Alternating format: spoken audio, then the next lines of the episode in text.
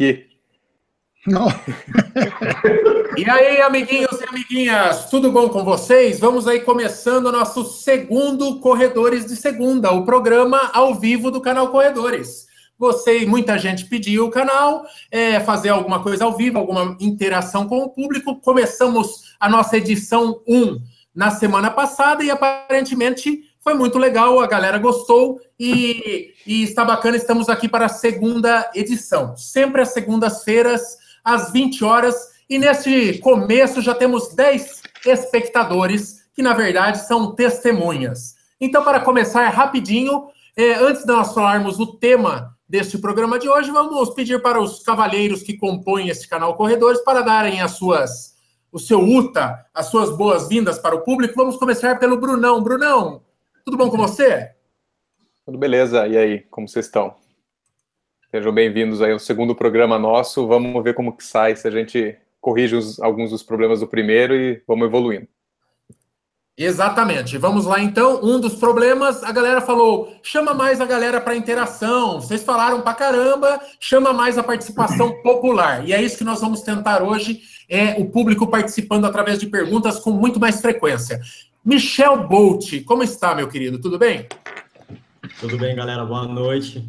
É, sejam bem-vindos aí no segundo corredor de segunda. E eu vou tentar não errar nenhum nome na hora que eu ler hoje.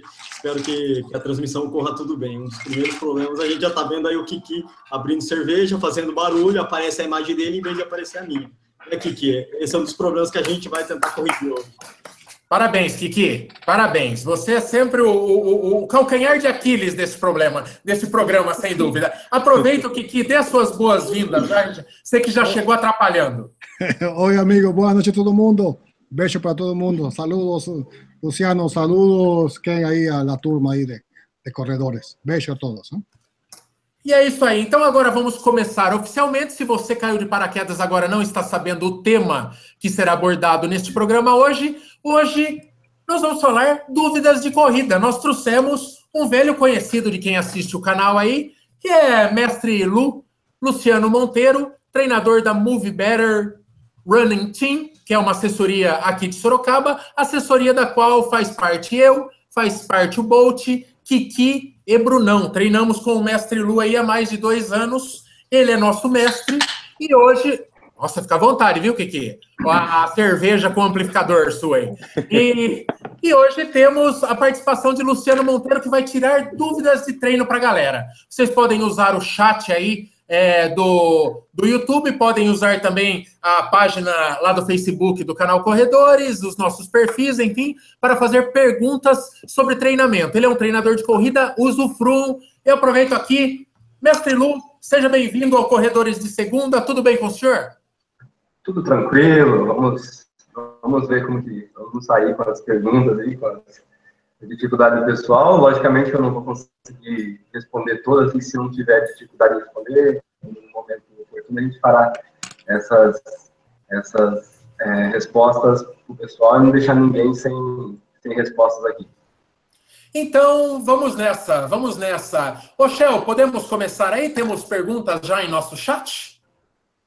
Não, não, por enquanto não tem pergunta não, mas tem o pessoal aí, ó, Paulinha Cris do Rio de Janeiro, tem o pessoal de Barra Mansa, Rio de Janeiro, Elias Almeida, tem o Boanerges, que perguntou se eu vou tentar conseguir acertar o nome dele, vou tentar, Boanerges, é assim que se pronuncia, manda aí, fala se tá certo ou se tá errado. Tem a Larissa e o Daniel de São Paulo, tem o Marcelo de Montes Claros, por enquanto só o pessoal dando um oi ainda, não chegou manchete. E tem ah, o Sérgio é? mandando aqui, ó, o Sérgio, Sérgio Rocha do Corrida no Ar, mandando a hashtag Maicon Corre de Pochete. Sérgio, Sérgio Rocha está tentando emplacar mais uma das suas, mais uma do seu pacote de maldades. Muita gente me azucrinando é, lá no Rio de Janeiro com essa maldita é, pochete aí, com esse corre de pochete, mas se Deus quiser não vai vingar. Ele já amaldiçoou bastante a minha vida com aquela história de, de cadê Maico Pelado. Eu tenho uma pergunta aqui, eu vou fazer a primeira pergunta que surgiu aqui no meu Facebook, é, e eu já leio o nome do perguntador. Ele me pergunta, mestre Lu, qual a sua opinião? Lembrando, gente, só rapidinho para fazer uma introdução, o mestre Lu é o primeiro dos treinadores de corrida que a gente convida aqui para participar do programa. Serão muitos outros e treinadores de corrida, assim como médicos, assim como engenheiros, tem opiniões particulares que nem sempre são verdades absolutas. O que o mestre Lu vai falar aqui são as coisas que ele acredita é, para a corrida. Então, não temos aqui em busca de verdades, temos, temos aqui em busca de pontos de vista. Estou certo, mestre Lu?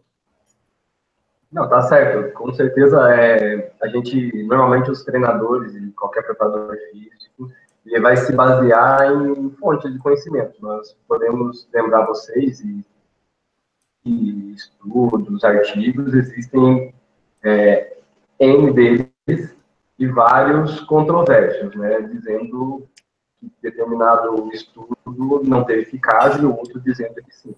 Então, se a gente se basear na ciência, logicamente a gente vai achar um estudo que comprove a nossa teoria. É, eu posso estar errado utilizando alguma teoria, como posso estar certo. Mas, antes de tudo, acho que tem que haver coerência e bom senso no que a gente está aplicando e com quem a gente está aplicando. Exatamente. O, vou começar com a primeira pergunta aqui. Eu vou procurar aqui aonde né? eu acabei de ver aqui. Ele me pergunta, o primeiro internauta aqui, ele pergunta qual a sua opinião. Ele falou que ele tem o hábito de treinar em jejum. Ele acorda, boa noite, é, sou de Indaiatuba, é o Marcos Eremita. Ele deve ter saído da caverna para mandar essa, para pegar o sinal de internet dele. E o Marcos Eremita mandou a seguinte pergunta: Boa noite, sou de Indaiatuba, corro às seis da manhã, posso correr em jejum? Normalmente faço 10 quilômetros em 48 minutos, ou seja, ele corre bem. E, bem. e, e aí, mestre Lu, eu já sei a sua resposta é, e já sei que vai na contramão de muito que muitos pensam, mas e aí, qual é a sua opinião sobre acordar e sair correr em jejum os 10 quilômetros? Na verdade, assim, talvez você saiba a minha resposta com opinião, com gosto pessoal. Mas é, o que a gente vê é o seguinte, que se o indivíduo ele vai fazer uma atividade em jejum, fazer uma atividade intensa? Ele vai conseguir fazer atividade de baixa intensidade. Apesar do Marcos aí correr razoavelmente bem, fazendo 48 minutos, 10 quilômetros. É, sempre que for baixa intensidade, moderada intensidade, ele pode conseguir fazer isso até em jejum. Ele dificilmente conseguiria fazer alguma coisa, uma atividade intensa, durasse pouco tempo, é, em jejum. Ele ia ter dificuldade com isso, principalmente por conta do ciclo da glicose, né? Então, vocês é, podem perceber que se tentarem treinar em alta intensidade em jejum, não vai dar certo, tá? provavelmente. Mas todo mundo se acostuma, tanto se alimentar mal, como se alimentar bem, quanto fazer exercício em jejum, quanto não fazer exercício em jejum. O mestre Lu, você diria que, na sua opinião, você indica para que seus atletas batam um café da manhã reforçado ou você acha que tem que ser uma alimentação leve, mas para dar uma sustância? Qual que é o. O que, que você indica? Eu não estou nem falando o que comer, mas o quanto comer. É, na, na, verdade, assim, a gente precisa ver todo o histórico, como foi o dia anterior, quando foi a última refeição, se essa refeição ela foi.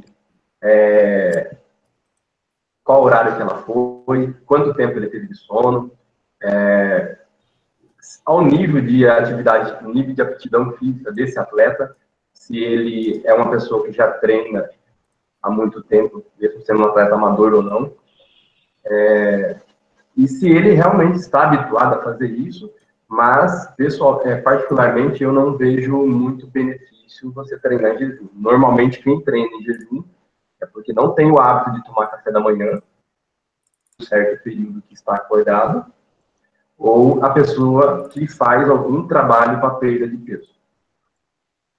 Muito bom. É, é, Kiki, o foguete de Caracas, para atingir as excelentes marcas de um mito venezuelano, Kiki, qual é o seu café da manhã típico num dia de longão, meu querido foguete venezuelano? Bueno, eh, eu, eu, na noite anterior eh, aumento a quantidade de, de proteína, isso significa massa, que massa, batatas. Eh, carboidrato. Dia... Carboidrato, né? Carboidrato. Sim, carboidrato. Sim. O, o, dia anterior. E na manhã eu faço um pão com manteiga, eh, coloco banana ou um pouco de mel é, e, e café preto, só. Só, só isso para iniciar o, o longão. Que que é isso? Do, assim, banana, café, pão com manteiga, okay? é, mel, aveia e mais nada, só isso. Não? E, e, E, vo- é, fala. E você, Brunão? Você bate um pandeco já pela manhã? Aquele, aquela pizza que ficou na geladeira? Aquela, ou você é mais uma coisa levinha? Um pão com é, pasta de amendoim? Qual é o seu café da manhã, seu de jejum nos dias de treino mais puxado, Brunão? Olha, pão, pão com pasta de amendoim é uma boa pedida, eu, eu como também. E às vezes eu faço batata doce no micro-ondas, que é bem, bem rapidinho, bem fácil de fazer também. Um pouco de, de, de castanha, um suco, um suquinho leve também, água de coco, só isso. Não muita coisa, não. Não- não- eu não fico cheio. Não costumo ficar cheio e evito fruta. Fruta dá uma certa indigestão antes. Não, não, não recomendo. Brunão, café da manhã das estrelas com água de coco e, e sobremesas diversificadas. É realmente um gentleman. Michel, temos perguntas? Eu já vi que tem gente perguntando aí de maratona. Manda alguma, meu filho. Temos uma pergunta muito boa que o pessoal sempre me pergunta na rua, que é como fazer uma boa transição dos 10K para meia maratona. O pessoal que está tendo um pouco de dificuldade de vencer os 16, de vencer os 18 quilômetros, é uma pergunta específica do Marcelo aqui para você, Luciano. Como passar dos 10 para os 21? Bom, é, primeiro a gente tem que pensar no tempo, né? Você tem que calcular mais ou menos o tempo que você está gastando para fazer esses 10 quilômetros e imaginar que você vai fazer pelo menos o dobro nos 21. É algo que é importante a gente pensar também no tempo que você tem de treinamento para chegar nos 21. O, isso é extremamente importante porque a gente precisa dar essas doses de longões, que normalmente nós fazemos nos finais de semana, é, ela de uma forma que você possa absorver esse volume de treinamento e sem, se, sem correr o risco de se machucar. É, normalmente eu, eu passo para os nossos atletas é, a pessoa que chegou aos 10 quilômetros, ele ter pelo menos 3 meses, 4 meses para chegar nos 21 quilômetros, de 3 a 4 meses. Então, durante esse período, a gente vai fazer uma adaptação a um tempo maior dele correndo e, consequentemente, naturalmente, ele chega aos 21. Só que nós não temos que nos preocupar com o tempo que ele vai fazer esses 21 a princípio, assim como o pessoal que vai fazer uma maratona, vai se preparar para uma maratona, que já chegou numa meia maratona. Ô, Lu, é, é, o que, que muda? O que, que muda de verdade? Alguém que está alguém que tá treinando que só corre 10 quilômetros, no final de semana, ela não chega a fazer longões. Né? Se ela, o máximo que ela. Se ela está almejando uma prova de 10 quilômetros, ela não vai chegar a fazer os, os tão chamados longões, que só a expressão longão já é alvo de controvérsia. A partir de quanto é longão, né? É, é, 10 quilômetros não consideram como longão a maioria aí. É, quando você vai para os 21, aí sim os longões começam a fazer parte da, do dia a dia do corredor, dos finais de semana do corredor e tal. Como que é essa evolução, esses longões, você indica numa preparação para uma meia maratona, esses longões vão evoluindo como assim? O cara corre 10, ele já corre bem, o máximo que ele correu na vida são 10 quilômetros. E daí, quanto que tem que ser esses longões? Até quanto? Que distância que ele tem que atingir até as vésperas aí da maratona? Ele, da meia maratona, ele vai correr 21 quilômetros nos longões? Como é que é? É, eu acho interessante assim, Michael, é, essa pergunta por conta do que a gente que a gente vive. Vocês viveram com preparação para meia maratona e maratona. É, tudo depende muito do tempo que a gente tem para treinar. Tá? Na, de forma geral, assim, a preparação, ela sempre é você dar o estímulo, você faz um período de acomodação dessa, desse estímulo, outro estímulo. Ou seja, se eu fiz 15 quilômetros nesse domingo, domingo passado, a gente acomoda essa carga durante a semana, faz um estímulo um pouco menor na semana seguinte, e na segunda semana você pega e dá um estímulo um pouco maior.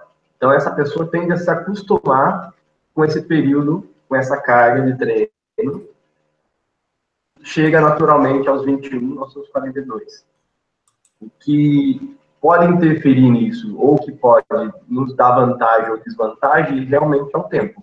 Se esse tempo ficar apertado, a gente muitas vezes não consegue fazer uma acomodação satisfatória.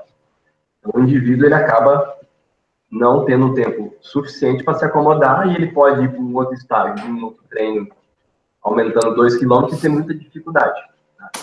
É, mas o interessante é sempre você pensar que você está fazendo acomodação dessa carga, tá? Então, eu treinei 15 durante um período, uma, duas semanas, dou um estímulo maior, me acomodo de novo? Normalmente eu uso isso com vocês também, mas é, podem sofrer alterações, tudo depende de quem é o indivíduo, tá? Se ele tem condições de suportar um pouco mais de carga, de volume de treino ou não. E é, e é como na maratona, quer dizer, você chega é, você chega a, a, próximo à distância pretendida às vésperas da prova ou nos 21 o sistema é diferente? Você começa a chegar já mais próximo, correr 18, 19 meses antes dos 21? Ou como, é que, como que é essa ascendente até dos 10 aos 21, para migrar dos 10 quilômetros aos 21? Então, assim como maratona, os 21 você pode usar a mesma metodologia, vamos assim dizer. É, você faz os períodos de acomodação, só acontece? A gente, nos 21 quilômetros, a gente está trabalhando com um tempo de esforço bem menor do que a maratona. Os períodos de recuperação para 21, eles são menores. Você não precisa é, dar períodos muito longos. Mesmo porque, se você dá períodos muito longos, você passa do ponto ideal para dar um novo estímulo. Então, você pode fazer esses períodos um pouco mais curtos em comparação a uma maratona. Por isso que a maratona exige mais tempo de treinamento de forma geral. Tá? Então, normalmente as pessoas conseguem fazer uma meia maratona em menos tempo comparando-se com a maratona. Tá? Mas é essencial que é, você tenha esses períodos de acomodação de, de volume de treino e que você respeite principalmente a individualidade de cada está passando por essa etapa de treinamento. Michel, Mas... só solta uma, Michel. Não, ia, ia perguntar é, eu pergunto, querendo falar. Kiki, peraí, vamos abrir uma para a galera aí, daí na próxima você já emenda, beleza? Beleza, beleza. Vai lá, Shell. Beleza, vamos lá. Tem uma pergunta boa aqui do Fernando Sobrano. Pochete, quando se deve usar? Por quê? O que come? Vive? É uma pergunta boa. Olha aqui. Pochete, onde come, o que come, onde vive, quando usar? É eu acho bem pertinente. É uma eu acho bem pertinente. séria do Fernando Sobrano, que está seguindo a gente aqui. Acho que eu não vi motivo para risos. Cara, eu, eu, viu, o dia, o dia que essa negada aí correr, falar e ter que carregar uma câmera e filmar e fazer vídeo ainda, aí nego conversa. Enquanto não inventarem uma situação, a pochete revolucionou minha vida e a cobertura desses canais, eu não tô nem aí pra torcida. Tem pergunta séria aí ou é só palhaçada? Só uma pergunta séria. Não, aí, não, não, tem, tem, tem, tem, pergunta séria aqui. Tem uma pergunta do Thiago aqui. É, se ele treinar Uh, treinar na semana de corrida, faça um treino mais intenso ou mais leve? Eu, pelo que eu entendi, ele tem uma prova no final de semana. Como que deve ser essa semana dele? Ele vai para o treino mais intenso, vai para o treino mais leve? Qual é? Eu, eu já sei muito bem o que o Luciano pensa, mas enfim, vai a resposta aí para o Luciano. É, é, Fernando, é isso o nome da rapaz? Como é? Isso, é, é Thiago. Thiago, desculpe. É, Thiago, é o seguinte. Isso é muito particular, cara existe teorias, existe metodologia com relação a esse período, que a gente chama de, na, chama de polimento. Mas nós temos que avaliar algumas coisas. Tem que avaliar como que você está chegando nesse período. Se você está chegando muito bem treinado, se você não está tão bem treinado, se você vem sentindo um desgaste muscular ou não, tá? Mas vamos supor que você está tendo um pouco de dificuldade para chegar nessa distância e é uma prova importante para você. Vamos que você é, é a primeira vez que você está chegando nessa distância e você quer fazer ela bem. Giro que você, na semana anterior, no, no domingo anterior, faça um treino que você chegue próximo dessa distância, uns 8 quilômetros mais ou menos. É, semana você realize mais um ou dois treinos é, na metade da distância. E pode fazer outras atividades, é, só evita um trabalho de força três dias antes, de musculação, por exemplo, mesmo que seja de membro superior, para que você não tenha dor muscular e essa dor muscular atrapalhe o seu desempenho. A dor muscular, ela incomoda, então muitas vezes atrapalha o corredor. É, mas isso é uma opinião particular minha.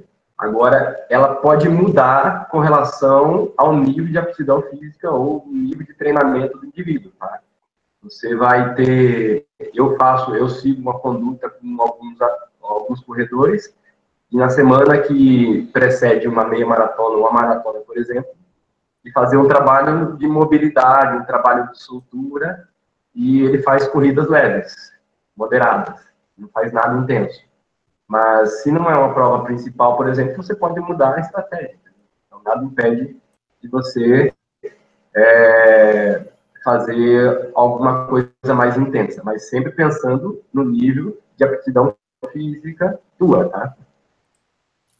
Tem um relato curioso aqui que eu gostaria que o Michel endossasse, que o Luciano ele tem uma prática que ele não encontra nenhuma adesão aqui. Em véspera de maratona, a gente vai fazer a maratona do, do, do domingo, por exemplo, às quintas-feiras o Luciano enfia uns treinos de 10 quilômetros e fala para a gente rodar soltinho.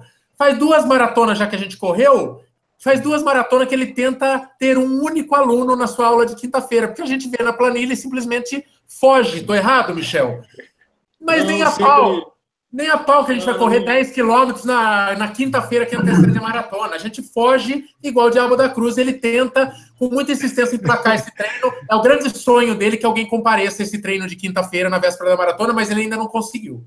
É ou não é, velho? É, não, tecnicamente, é, te, tecnicamente, ele pode estar até correto com o treino na véspera, o treino de 10K na véspera da maratona, mas é, eu sempre prefiro ficar em casa, parar de plástico bolha. É, não tenha dúvida que eu não vou fazer esse treino de 10 quilômetros na quinta-feira, na véspera da maratona. E eu sempre, ainda acontece que sempre eu tenho um compromisso, acontece alguma coisa, é uma puta coincidência. Tipo o novo, o novo, o novo episódio do, do House of Cards do House of Cards, coisas, coisas sérias. Não, que, eu, que... Eu, acho, eu, acho, eu acho que, na verdade, vocês deviam falar a verdade aqui, viu? Vocês deviam falar a verdade. Qual que é a verdade? Os, os detalhes, o medo de se machucar, o medo de, de acontecer alguma coisa, é, de ficar dolorido. É claro, tudo isso, tudo isso. O caso é que você nunca vai conseguir emplacar esse treino na quinta-feira que antecede a prova. Isso é, é bom que você saiba. É, Mas o que, que você dá? Você costuma treinar na semana da maratona? Você dá perdido ou você que está em São Paulo, você segue a risca a planilha do Mestre Lu? No, yo la semana antes, cara, lo máximo faço 5K quinta-feira y ahí va escondido. ¿okay? La, o, día, o día anterior, lo máximo es un cinema, cara. Quinta y sexta es un cinema. Yo ya uh, comienzo a comer masa desde quinta-feira, comer masa, mucha masa, quinta, sexta y sábado comiendo masa. y lo máximo un cinema, una pipoca e esse, o, o esforço máximo sábado é uma pipoca. Ô, Kiki, se na véspera da maratona a dona Maria pedir, te olhar com olhares de cobiça e pedir para virar o zoinho, você recusa ou você comparece? Sempre, cara, sempre. Muito compareço bastante. Isso é antiestresse, ok? Muito antiestresse. Eu recomendo, altamente recomendo esse, esse, esse tipo de exercício. Eu acho que isso já não acontece com o Michel, viu? Porque vive estressado antes de maratona, de meia. Não, não alivia vou, a carga, não. Eu vou antes e vou depois, ok? Porque temos que também que comparecer depois, não? Ô, Shell, eu tenho uma pergunta do Facebook aqui. Posso soltar uma? Manda lá, você que manda. Ó, o Pedro Cardoso, mestre Lu. Pedro Cardoso fala que ouve falar muito de calistenia de o, o, o que, que é mais compatível, o que, que combina mais? Calistenia, pilates, é, musculação com aparelhos, o que combina mais com o, o, a corrida? Na sua opinião, se é que tem ou fortalecimento, todo tipo de fortalecimento é válido? Olha, eu acho que assim, de forma geral, tudo pode contribuir para um bom desenvolvimento atlético. É, mas a calistenia, por exemplo, a, bastante tempo, tá? Ela é mais antiga do que a gente imagina. E hoje ela voltou um pouquinho, acho que mais no modismo, mas ela é muito eficiente no domínio do corpo, no, na, na conscientização do corpo e principalmente no trabalho do que a gente conhece como core, Tá? Então, é uma boa atividade, ele pode fazer, ele pode praticar calistenia. Eu recomendo, é difícil, mas traz muito benefício para o corpo. Calistenia, para o leigo que está nos acompanhando, calistenia são exercícios com peso do próprio corpo, é isso, mestre Lu? Exato.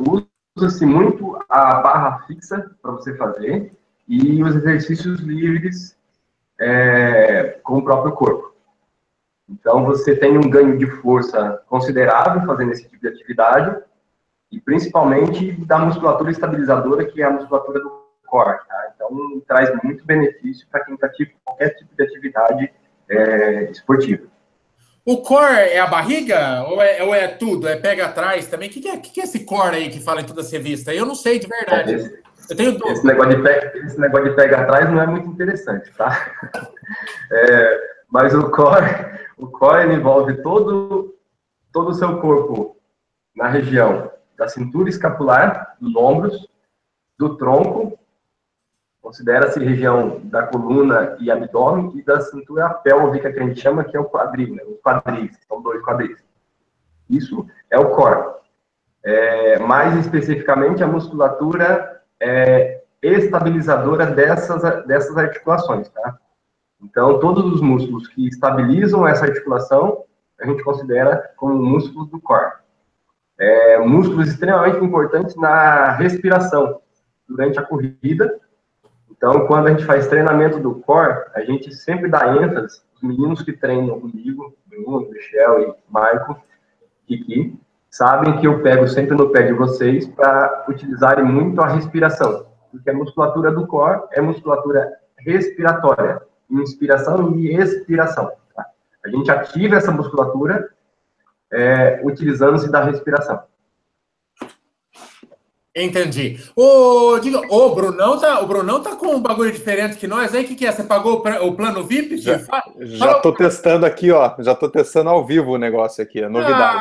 Ah, Eu quero dessa aí também. Como é que eu faço para ter um desse? Eu preciso pagar minhas mensalidades em dia? Por que. Precisa que pagar gente... o carnezinho. Precisa pagar o carnezinho no dia que for sorteado, tem que mostrar os carnê pagos, assim. Nossa, o Brunão. O Brunão agora, tipo assim, mostrou, tipo, eu sou o cara do design gráfico do programa, os caras com uma tarjinha muito da forreca, e o cara parece o Kiko chegando no, no, no pátio da vila ostentando sua bola quadrada. Super ostentação e metido. Depois, pro próximo programa, teremos essa tarjinha bonitinha, espero Todo eu. Todo mundo, vai ter, vai ter. Vai Ô, ter. Luciano, existe, mestre Lu, existe um meio termo, quer dizer, a gente vê os grandes corredores aí, os africanos, que são aquele filé de borboleta. E daí a gente vê pessoas querendo ganhar é, tônus muscular, ficar mais fortinho. Temos corredores como o Brunão, que é um marombinha, bracinhos, bracinhos apertadinhos na, na, na, na manguinha e tal. Existe um meio termo? Corredor, dá para ser corredor forte e correr bem? Tem que ser magrelo e saco de osso? Qual que tem um meio termo, mestre Lô? Olha, assim, é, a gente, vocês vão ver bastante em corridas pessoas mais fortes, com mais volume de massa muscular e correndo razoavelmente bem. Tá? Mas se a gente pensar em alta performance, a gente vai ver o, o, justamente o que você acabou de falar, que é o filé de borboleta, né?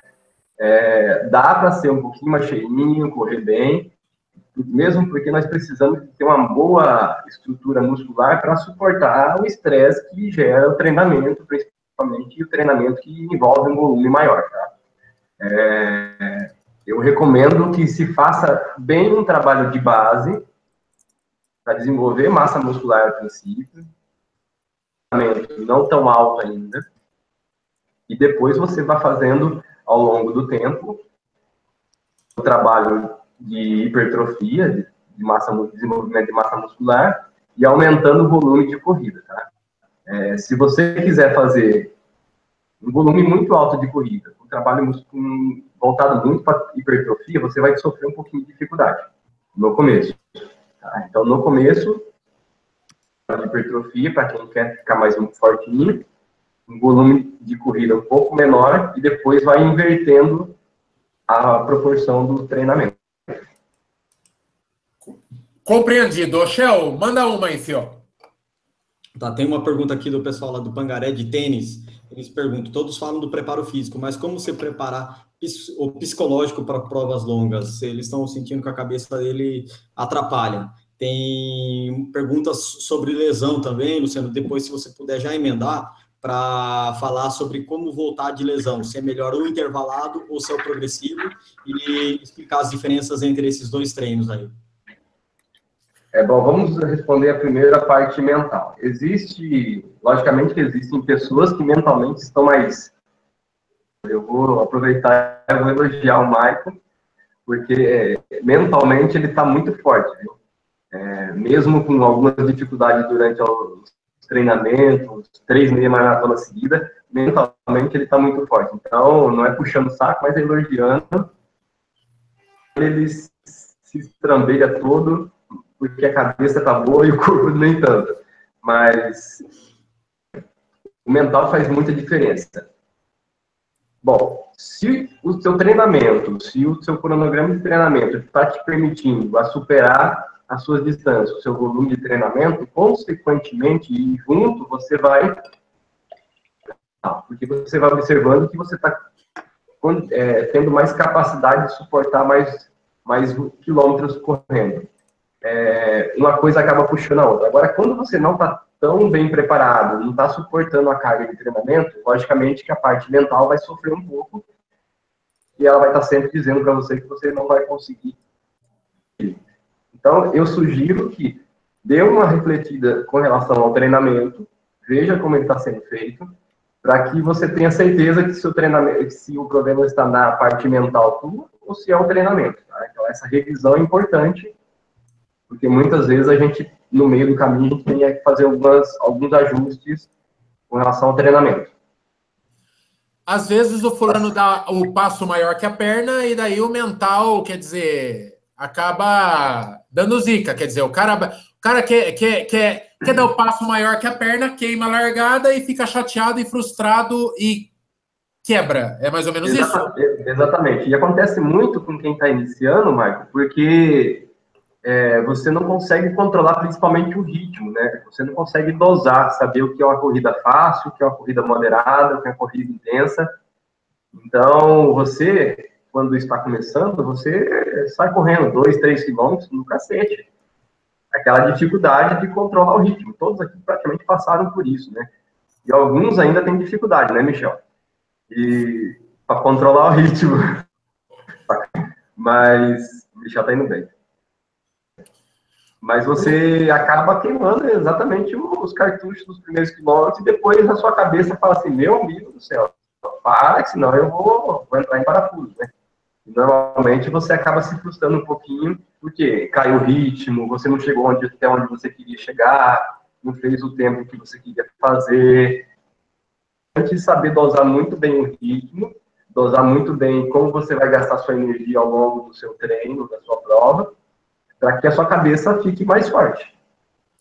Oh, só quero emendar uma pergunta aí, porque dentro dessa parte de resistência mental, uma coisa que o senhor brigou muito e foi um dos vídeos mais vistos da história desse canal, a questão de tirar a música da corrida. Quando a gente começou a treinar para maratona, foi uma coisa que o senhor bateu muito, que a gente abandonasse a música e quase todo mundo abandonou. O Michel adora música até hoje, ele corre ouvindo a Adele, é importante para ele é, essa, essa força é, da, de, de, ouvir Hello durante os longões. É, Ô, Marco, você, você quer me quebrar? o, Eduardo Suzuki do Tênis Certo já está falando nos comentários que eu pareço a Joana de Assis. Agora você vai falar que eu ouço a Adele, aí vocês estão querendo me quebrar, pô. Mas é verdade, você é importante para você ouvir a Adele durante os longões. Eu queria, mestre Lu, que você falasse dessas muletas. Você, é, para aumentar a resistência mental, por exemplo, tirar a música pode ser uma boa. É, como, como, como falar assim, quando o corpo pede para parar, como você teima com o corpo e fala, vou mais um pouco? É, na verdade, acontece. Se, se o Michel usar a Deli, seria ótimo para mim. Eu ia ficar muito feliz, feliz com ele se ele usasse Deli para correr. Mas, mas não é isso. Provavelmente ele não escuta a Deli. Aliás, o que você escuta, Michel? Que eu nunca sei. Não, não, não escuto nada. Fica no mudo o meu, meu negócio lá. Ah, tá. É só para não escutar o Tony falando, então. É só para não escutar o Tony falando. Ah, tá, entendi. Bom, é, mas eu, não é que eu sou contra você usar, mas é que normalmente a pessoa acaba se empolgando com a música e sai totalmente do ritmo que ela deveria estabelecer. Tá? Então, a música, ela pode te ajudar, mas você tem que saber utilizar-se da música. Então, na grande maioria das pessoas que começam a treinar com a gente, que foi o caso de vocês, é, a música acabava atrapalhando porque vocês entravam dela e esquecia do resto, esquecia do ritmo, esquecia de se concentrar no que tinha que fazer, que é prestar atenção na respiração, no corpo, ver a intensidade do exercício, observar o ambiente em volta de vocês. No parque é, tem bicicletas, tem outras pessoas correndo e muitas vezes tem que atravessar uma rua e acaba e acaba não percebendo um carro, então pode correr sim um risco de um acidente com um ciclista ou com um carro mesmo na, na travessia de uma rua. Então, a minha crítica com relação à música é exatamente essa, tá? Primeiro ponto, o ritmo. Você pode alterar o seu ritmo por conta do tipo de música você está escutando e as interferências externas, outras pessoas que estão correndo, passeando de bicicletas e um veículo. Ô, ô, Luciano, posso cortar você um pouco aí, mas para falar a minha experiência. Não, pode falar. É, eu sempre corro ouvindo música mesmo, mas eu, eu, ouço ela num volume que me permite a não correr riscos no, durante a, a, o treino ou durante a prova, quer dizer, tá, tá percebendo o ambiente externo também. E outra coisa, eu, eu acho para mim a música funciona mais ou menos como o, o doping natural da de, de, qualquer atividade física. Então, é, eu, eu melhoro minha performance quando eu estou ouvindo música. Dá para assistir depois? É, eu acho assim, você sabe usar ela, mesmo porque, na verdade, é, eu sei que a sua estratégia você traça, principalmente para a prova, você traça ela é, dando antecedência, você sabe muito bem o que você vai fazer em cada é, quilômetro. É, no caso da, meia, da maratona de Santiago, você nos falou que traçou um objetivo de fazer a meia em determinado tempo e depois terminar a maratona em outro tempo. É, então você já tinha muito bem traçado o que você ia fazer. Então você já está habituado a fazer isso, você já está acostumado. A sua estratégia de prova é diferente da grande maioria que acaba usando a música como uma distração, como incentivo para um período que ela não está habituada ou não está treinada para fazer aquele esforço. Eu, eu... Duas, duas posições distintas, tá? Do iniciante que usa a música motivar e dar energia para ele, mas na verdade ele, ele, precisaria se condicionar um pouco melhor e isso leva-se tempo. É, e o caso do Michel, que é uma pessoa que sabe lidar com, com a música e acaba sendo favorecido por ela. Eu, fala, eu falava para vocês e continuo falando para alguns, só um momento, Kiki. É, se a música fosse tão bom, os, os atletas amadores, os amadores que chegam perto da elite, estariam utilizando-se de música, né? Mesmo eles não sofrendo nenhuma sanção disso, com relação a isso. É, mas, mas tá válido, vale. Se souber utilizar essa música, manda bala. Eu, nós, nós temos um atleta de, nós temos um atleta de elite que usa da música que é Luiz Quinones, o foguete de Caracas. É, esse sim, o atleta, o atleta que, não, amador que beija aí o. Conte aí, calma, que, você, você gosta, né? Não, não, não, não. Sabe que nos, nas primeiras 50 corridas era quase que obligatorio levar la música, ¿no? Eh, música que la, en verdad yo concordo con, uh, con música que está ahí, mas você no, no es música, la música está, está colocada, eso cuando você pensa en la música que você ouve la música, ¿no? Mas confieso que después de la última maratona no uso música, no uso nada, nada de barullo, y de facto en las últimas cinco corridas no uso, no veo o, o reloj no sé, el SOA, más eh, no, ya la costumbre de ver el pace y la distancia, yo no faço hoy, hoy en día no faço. ¿no? Y confieso que debe ser la misma madurez, ¿no? Da corrida, de você, de sentir su cuerpo, de sentir, você sabe que va rápido, que va devagar. Confieso que es óptimo, óptimo no ver el reloj y no oír música. No meu caso, é fantástico, não? Muito bom, Kiki, muito bom. Ô, Michel, manda mais uma, filho. Vamos prestigiar a galera. A gente tá falando demais. Vamos lá, vamos lá. É, a pergunta do Marcelo Pacheco e também da Paulinha, é, falando sobre as diferenças entre treino intervalado e treino progressivo e qual é o melhor para quem está voltando de lesão. Bom, vamos lá. É, primeiro precisa saber é, como está esse, como, quanto, como foi essa lesão, né? Que tipo de lesão foi? Isso é importante saber. É, quanto tempo ficou parado? É, se foi uma, duas semanas, três semanas, quatro semanas, isso é extremamente importante, até para você poder prescrever ou dizer o volume que esse atleta vai voltar a fazer. É, mas de forma geral, vamos dizer que você ficou quatro semanas depois de tratar de uma lesão. É, assim como a gente inicia-se qualquer trabalho de, de preparação para a corrida com, com volume um pouco mais alto e, e atividades de baixa a moderada intensidade, uma lesão também deve ser assim, tá? Então, aumentando o volume de semana a semana e com treinos de baixa intensidade e moderada intensidade. Então, partindo desse princípio, você não vai prescrever treinos intervalados princípio também treinos intervalados são treinos intensos. Pode fazer é corridas é, de um, dois minutos, três minutos e alternando com caminhadas. Isso a gente considera como é, baixa a moderada intensidade. Tá? Então, isso não é um intervalado de alta intensidade. Então é um intervalado intercalando. É, é, é picotou barbaridade essa resposta. Para mim, aqui pelo menos chegou ruim. Mas é, inter, é, é, intercalando corridas e caminhadas, é isso? Isso, exatamente. Alternando corridas e caminhadas. É, evite treinos intensos, retornando de lesão. Tá? Treino sempre com baixa intensidade e moderada intensidade. Evite treinos intensos. Respondido? Manda outra, Shell. Tem um, uma pergunta aqui do Pedro Santos. Era uma pergunta até querendo nos humilhar, porque o cara corre 5K em 20 minutos e quer saber como é que baixa ainda mais esse tempo. Aí é para você, Luciano. se eu soubesse, campeão, se eu soubesse, eu já estava fazendo umas coisas melhorzinhas. É, eu, eu com os meus 23 minutos, sofrido, sofrido. O cara já corre 5K em 20 minutos e quer baixar ainda mais, pô. Não precisa, ah. né? Aumenta a distância, vai correr 10, vai correr meia. Parece um amigo nosso que corre 10 km todo dia, né, Michael?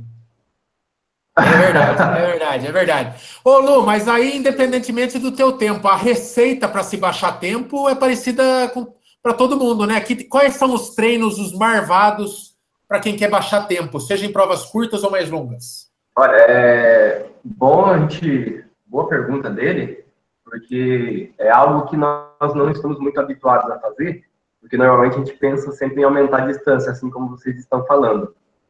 É importante que se você quer melhorar tempo, que você é, passe a ter mais frequência de treinos intensos.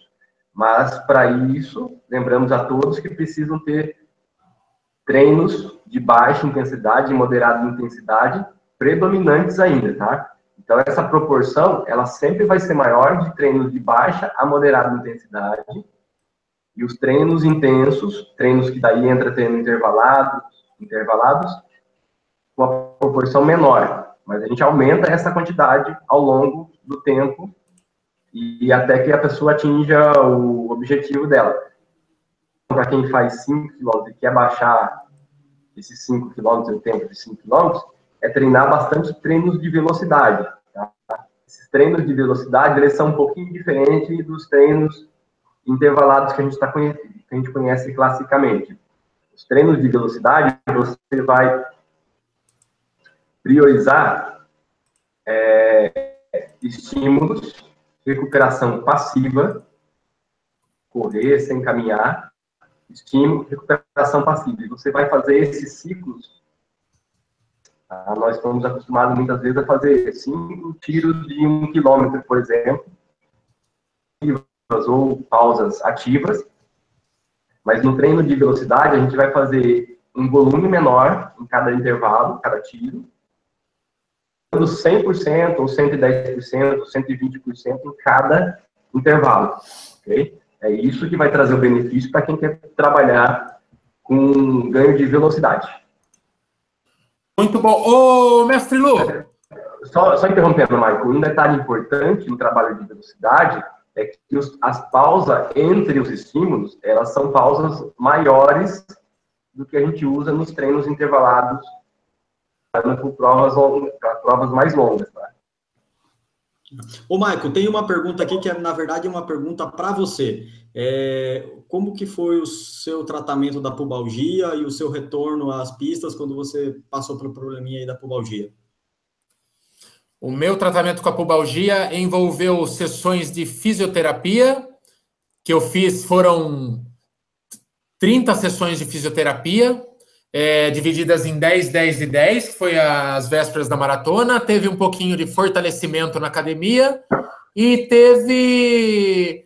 E eu, eu dei uma acostumada com a dor. Hoje eu, ela não zerou totalmente.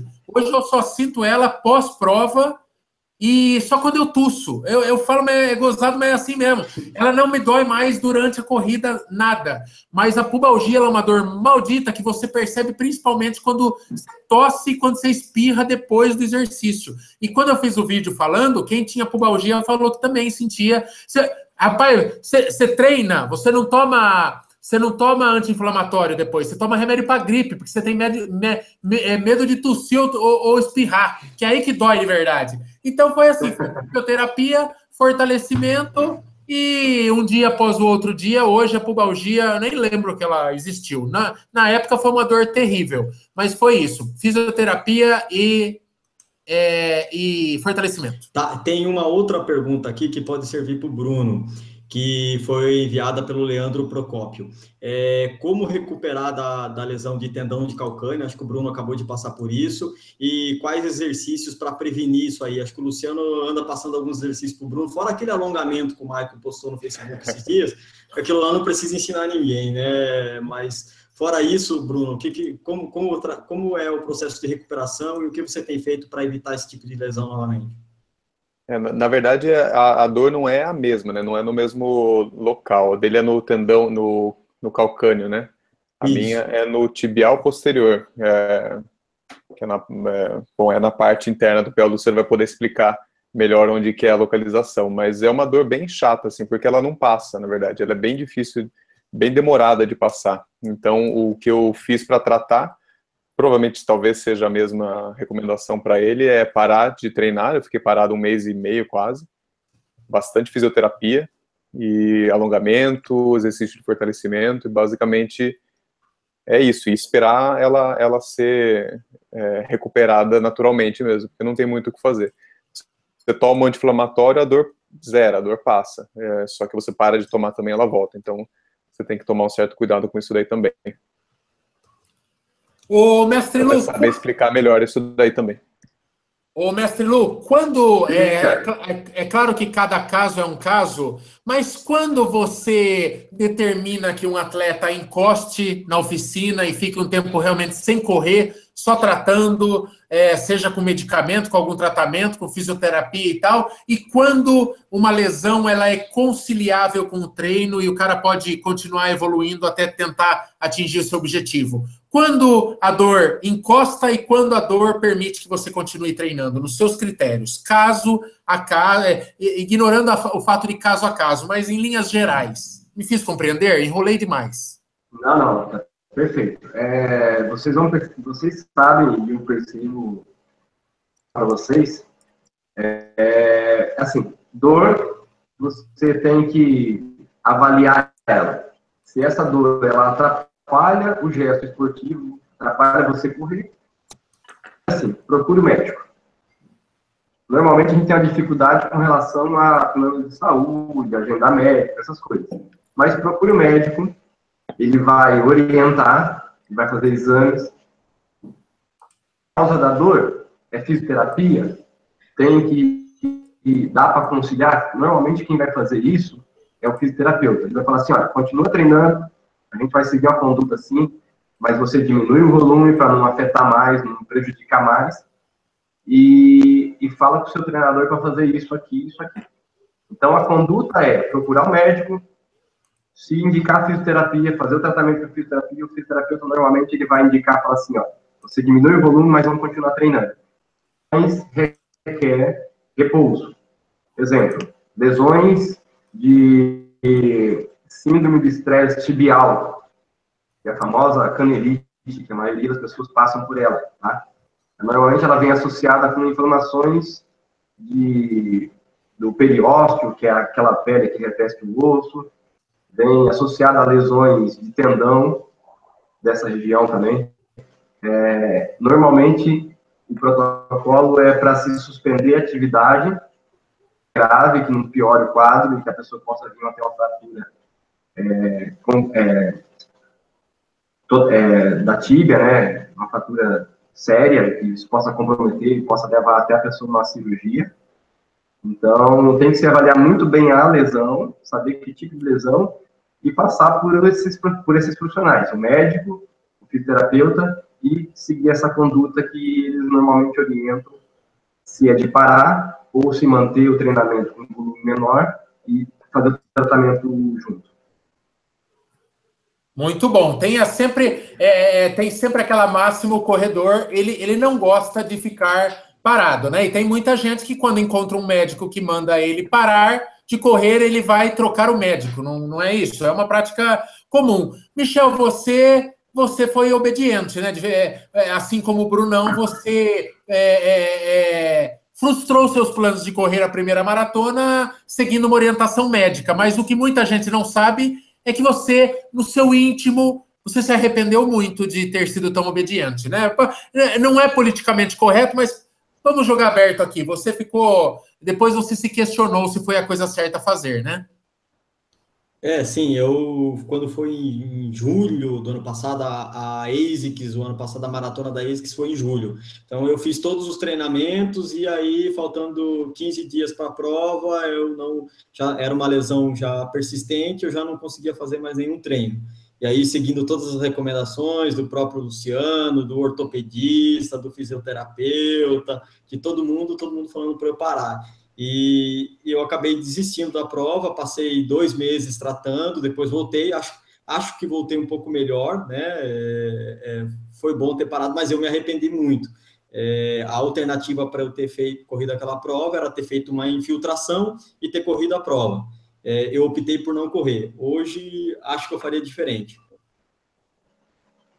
É, é, é, muito difícil. A decisão para o corredor não é uma decisão fácil, esse momento em que ele decide realmente é, parar. É, parar não, encostar, né? Luciano, tem... Deixa, eu, deixa, eu fazer, deixa eu fazer uma posição, mais com relação a isso. É assim, eu acho que todo corredor tem que pensar assim. Você gosta da atividade que faz. É, procure agir com bom senso.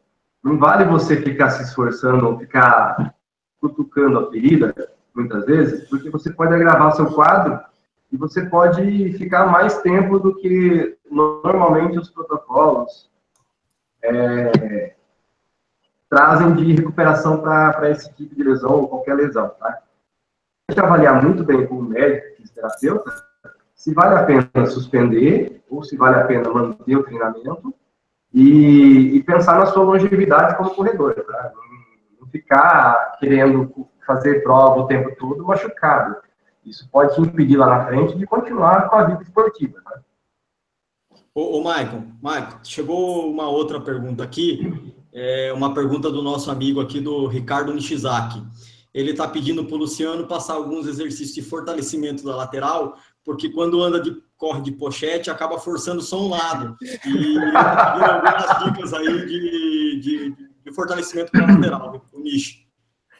Fortalecimento, fortalecimento não, vai ter que fazer uma liberação na banda tibial, no glúteo dele, porque a pochete pesa, né? Sobrecarrega esses músculos. Aí tem que fazer liberação. Não é à toa que ele vem aqui no meu apartamento pra gente fazer um pouquinho de liberação, né, mãe? É verdade. O Ricardo Nishizaki, no Rio de Janeiro, me confidenciou que ele jamais falou mal da minha pochete e que ele era partidário do uso da pochete, porque ele entendeu os fins e como ela facilitava a minha vida durante as coberturas, né, o japonês? Aliás, é, o japonês tem uma pochete embutida, que é o, o pânceps aqui, né?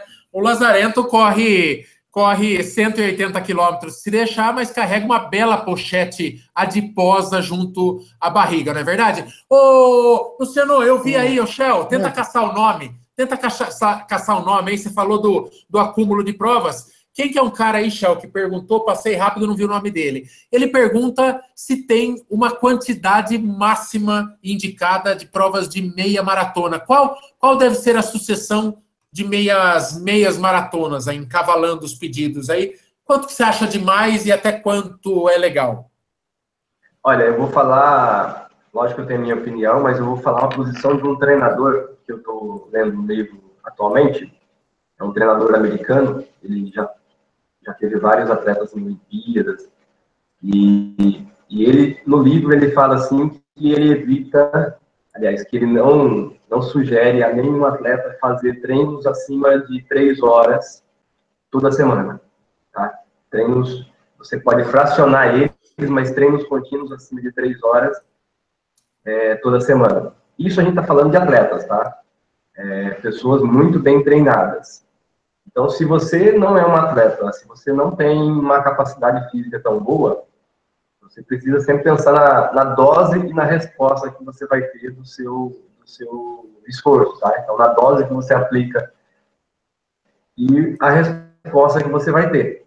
É, logicamente que com o tempo você vai tolerando mais esforço, tanto que são esses são esses três aqui, o Kiki, o Michael e o Michel, que fizeram duas meia maratonas praticamente em duas semanas. É, se a gente parasse para pensar há um ano atrás, eles teriam muita dificuldade para fazer isso. O Michel acho que pode relatar melhor, porque ele teve a situação no ano passado, né, Michel? É, e ele sabe a diferença física que foi fazer duas meias maratonas do ano passado, que ele ainda não estava tão bem treinado quanto hoje, duas meias maratonas ah, no mês passado.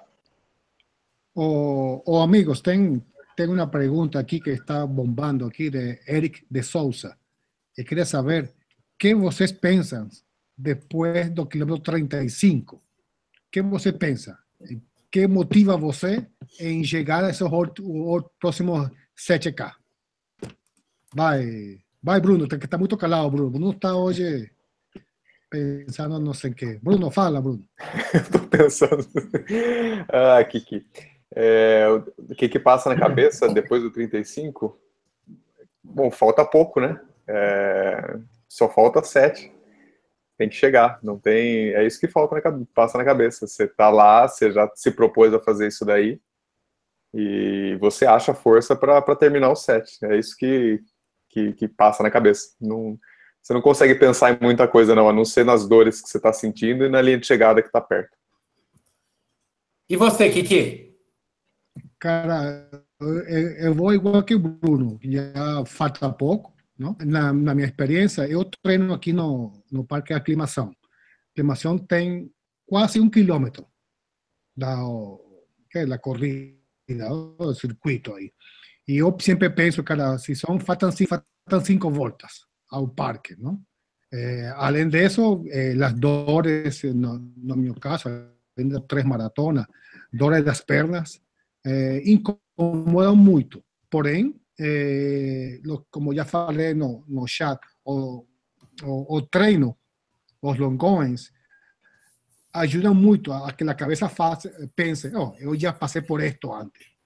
Eh, vamos lá, falta pouco, faltam 5K, porque depois dos 40 lo demais é fácil, não? Você chega aos 40 e o último 2K é só felicidade. O último, último K é sorriso na cara penso na família, eu confesso, penso no meu pai, que faleceu há quatro anos, penso muito nele, na família, meus filhos, e aqui vou. Não, falta pouco. Ah, eu, eu penso bastante também nos entes queridos que já partiram, mesmo porque eu vejo eles durante a prova, depois dos 35 quilômetros. É, é muito comum estar correndo e ver meu avô do meu lado, minha avó do outro, minha tia grudada na nuca. É muito comum, porque é realmente uma experiência de quase morte, não é verdade? É, mas não é, é o urso por... que sobe nas suas costas, é sua tia. É minha tia, rapaz. É minha tia e meu avô grudado na, na, na, na coisa. E o velho me chamando para ir para o outro lado da vida, mas não, é, é, é, somente um susto. Michel, vamos para uma última rodada de perguntas. Mais duas perguntas e vamos passar a régua que esses nossos programas de segunda-feira terão uma hora, uma hora e pouquinho para não cansar. Duas perguntas temos aí, não?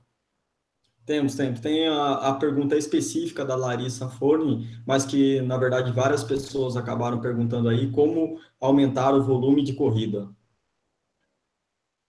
Bom, isso, é, isso não é muito difícil, Larissa, mas pense sempre assim. É, se eu fiz 20 quilômetros nesta semana, a semana que vem, meu objetivo... Aliás, você pode fazer o seguinte, pega a sua prova, uma receitinha mais fácil. Pega a sua prova-alvo, seu objetivo. Minha prova-alvo está daqui três meses. Ela é uma prova de 21 quilômetros. É, então, em três meses, eu tenho que ter condições de correr 21 quilômetros. 15 dias antes desses 21, você pode colocar a sua distância maior. Tá? Então, eu quero chegar em 18 quilômetros a 15 dias. E você vem pulando 15 dias e diminuindo aí 10%, 20% mais ou menos. Esse pode ser uma receita, tá? Ou seja, do ponto que você começa até você chegar na, na, na meia maratona, você pode fazer um aumento de 10% a 20% é, semanalmente, mas lembrando que você vai ter que fazer alguns períodos de descarga, tá? Ou seja, a cada três semanas, você diminuir um pouquinho o volume para que seu corpo possa se acomodar, se recuperar e você fazer novos estímulos, tá? Então acaba virando ciclos. Você tem na sua cabeça ondas, tá? Então, se você pensar em ondas, você vai chegar nos 21 com segurança e com um volume maior de corrida. Muito bem, e a saideira, Shell, a última pergunta será um oferecimento de, de qual seguidor? É, vamos lá, vamos lá. Tem aqui o pessoal perguntando sobre a transição é, da maratona para da meia maratona para maratona? Bom, essa transição ela é ela é importante para que você possa avaliar o que você até o que você deveria ter feito no período de preparação para a meia maratona. E, e, pense que você vai ter que, se foi muito desgastante esse período para você treinar para a meia maratona, pense em fazer um período de descanso fazendo outras atividades, diminuindo o volume de treinamento, para que você depois comece a preparação para a maratona, tá? Então, isso vai ser importante no seu desenvolvimento até chegar à maratona. Então, eu sugiro de duas a três semanas uma carga mais baixa, fazendo até outras atividades. Aí é o momento que você pode aproveitar para fazer um trabalho melhor de fortalecimento na musculação ou outro meio que você utiliza. E, e daí depois voltar a fazer esse aumento de carga gradual, sempre pensando em fazer as pausas de acomodação no meio do, do treinamento. Ô Lu, mas acho que o que ele quer saber ali de verdade é o momento de migrar, assim. É, quando que quando que eu estaria supostamente preparado para me arriscar, desde que com tempo hábil para isso? Quanto tempo. É, é, quando eu estou pronto para correr a minha primeira maratona? Tem, você tem aquelas receitas prontas? Tenho que ter corrido tantas meias? Tem alguma receitinha pronta? Como que você encorajaria alguém a tentar a maratona ou não? Fala, tá cedo para você, por enquanto não. Olha, eu acho que uma, a maior referência que a gente tem é o tempo de treinamento. Tem pessoas que vão conseguir fazer uma meia maratona em seis meses. A gente já viu relatos de pessoas fazendo maratona nesse período de seis meses. Mas provavelmente ela vai ter muita dificuldade porque o tempo é muito curto. A minha receita para uma maratona, para você sair de uma meia maratona para uma maratona, é pelo menos um ano de treinamento. Tá? Você tem que ter pelo menos um ano de treinamento e assim você vai ter condições, vai ter volume de suporte, vai ter condições de suportar a carga de treinamento, distâncias maiores, é, dias, mais dias correndo, e você vai conseguir é, fazer esses volumes que a maratona exige é, com mais tranquilidade. Se você tentar fazer um pouco antes de um ano, eu acredito que você vai ter muita dificuldade e corre até o risco de se machucar. É, mas busque, busque orientação de alguém, é, tem acesso a assessorias online, assessorias na sua cidade, busque orientação, porque é extremamente importante é, o conselho de um treinador e que ele já tem experiência é, nesse tipo de atividade.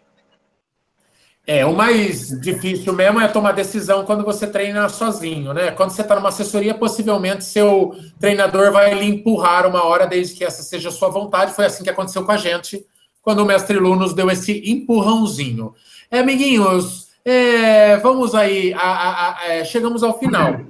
Entendeu? Tivemos, nesse momento temos 180 espectadores acompanham a gente. Muito obrigado a galera que viu este segundo programa. A internet deu umas engasopadas uma hora, mas está fora do nosso controle. Não é verdade? Deu umas, mas acho que depois dá para dá para ver a versão gravada e pegar alguma resposta que deu uma travadinha. Pelo menos no meu ao vivo aqui, às vezes dava uma engasopada na resposta, mas não tem muito que a gente possa fazer sobre isso. É, vamos despedindo aí, Brunão, suas considerações finais.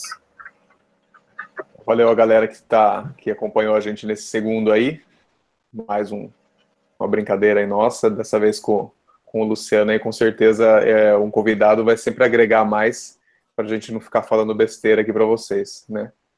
Então agradeço quem, quem, quem, quem acompanhou até agora e até segunda-feira que vem. Kiki, o foguete de Caracas. Eu, em, em honor a meu amigo aqui, Bruno, mando saludo aqui, os bonequinhos bonitos. Eu sou tu padre. Oh. Tchau, amiguinho. Hasta na semana que vem. Oh,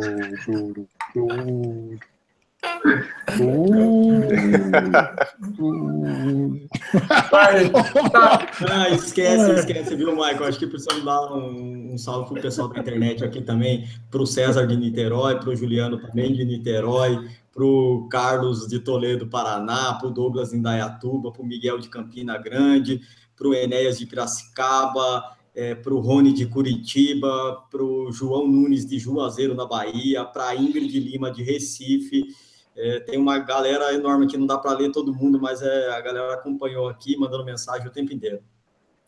Muito obrigado. Então, mestre Lu, é, lembrando, mestre Lu também pode, é hora de fazer seu jabá, mestre Lu. Mestre Lu também tem, presta treinamento, assessoria aí remotamente. Se você não é de Sorocaba, mas quer treinar e tal, mestre Lu tem um esquema, entra em contato com ele, esquema de planilhas, dá para treinar à distância com a metodologia do mestre Lu faça o seu jabá e aproveite, deixe seus contatos aí para quem quiser entrar em contato eventualmente e falar tchau para a galera aí, mestre Lu. Bom, vamos lá, eu vou ter, eu tenho umas dicas, né, que eu chamo aqui dicas de ouro na corrida. É, são 11, eu vou falar rapidamente para que vocês possam, não, a gente não possa perder tempo, então vamos lá. Primeira, defina um objetivo, tá? Se é perda de peso, se é performance, se é lazer dieta compatível ao que você está fazendo. Durma bem, ou seja, tem que descansar e tem que descansar bem um bom corredor. Siga uma metodologia de treinamento. Isso é extremamente importante, tá? Correr por correr, a gente faz. Mas para quem quer buscar algum objetivo, siga uma metodologia de treinamento. Treinar tem que ser rotina, é igual escovar os dentes.